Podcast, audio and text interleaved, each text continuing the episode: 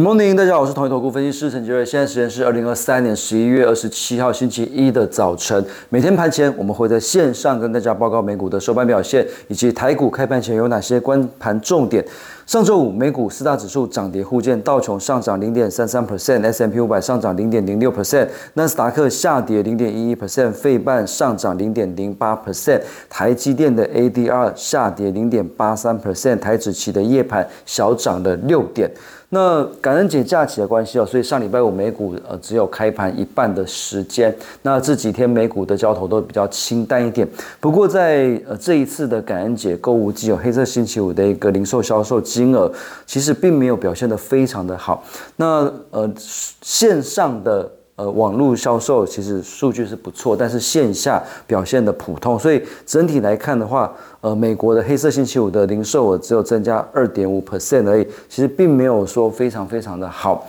那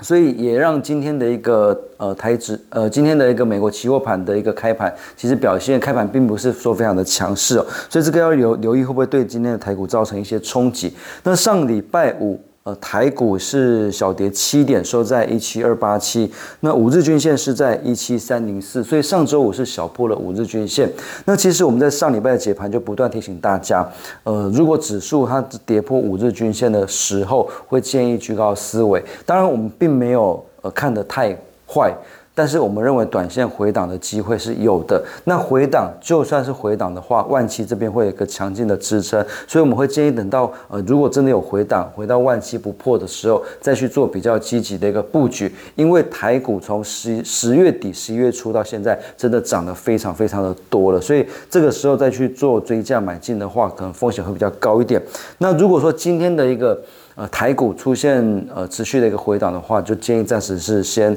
保守一点点。那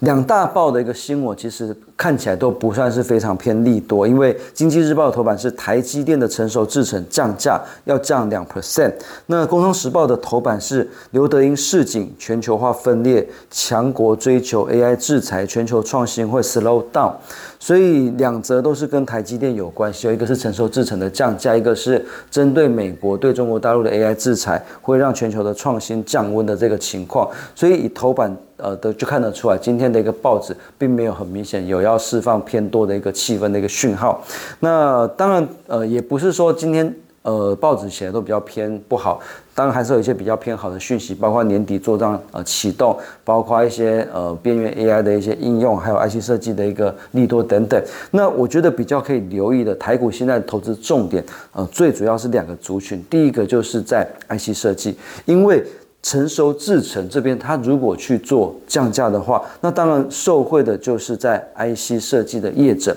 它的成本就会降低。所以，呃，去年，呃，应该说今年，呃，去年到今年，IC 设计业者因为面临到晶圆代工厂非常强硬的不降价，但是终端需求疲弱，终端不断要求降价的情况之下，其实他们的毛利率跟获利表现都不是很好。那现在上游晶圆代工厂诶愿意降价了，所以对于晶 IC 设计厂来讲，它的成成本就会降低，它的利润就会变大，所以 IC 设计应该就是年底到明年台股盘面的电子股的主流。那另外还有一个主流就是边缘 AI 的概念股，呃，因为呃整个 AI 其实生成式的 AI 这些这些大型的云端大厂不断的建制之后，现在其实也开始。有一些边缘 AI 的一个应用，陆陆续续的一个出来，包括天呃联发科的天玑九千三、高通的骁龙八千三，他们其实都已经有开始呃有一些呃语言模型在这个晶片里面，所以像是呃在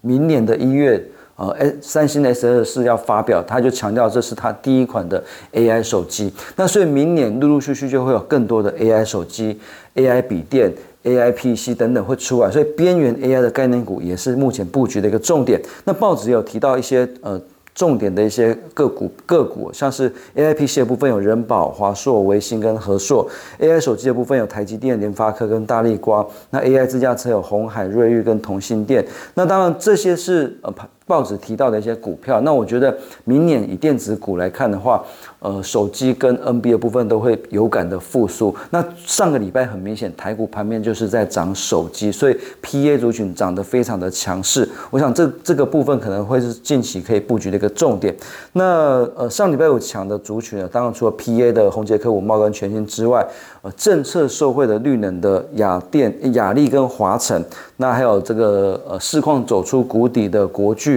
凯美，其表现的都非常的强。那其他零星表现像是折叠手机的兆力，那呃电动车充电支电子支付系统的红宝，这都是上礼拜五的强势股。那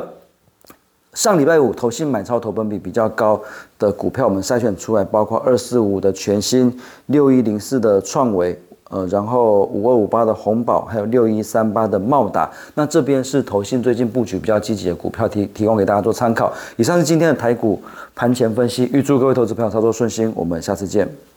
本公司与所推介分析之个别有价证券无不当之财务利益关系。本节目资料仅供参考，投资人应独立判断、审慎评估并自负风险。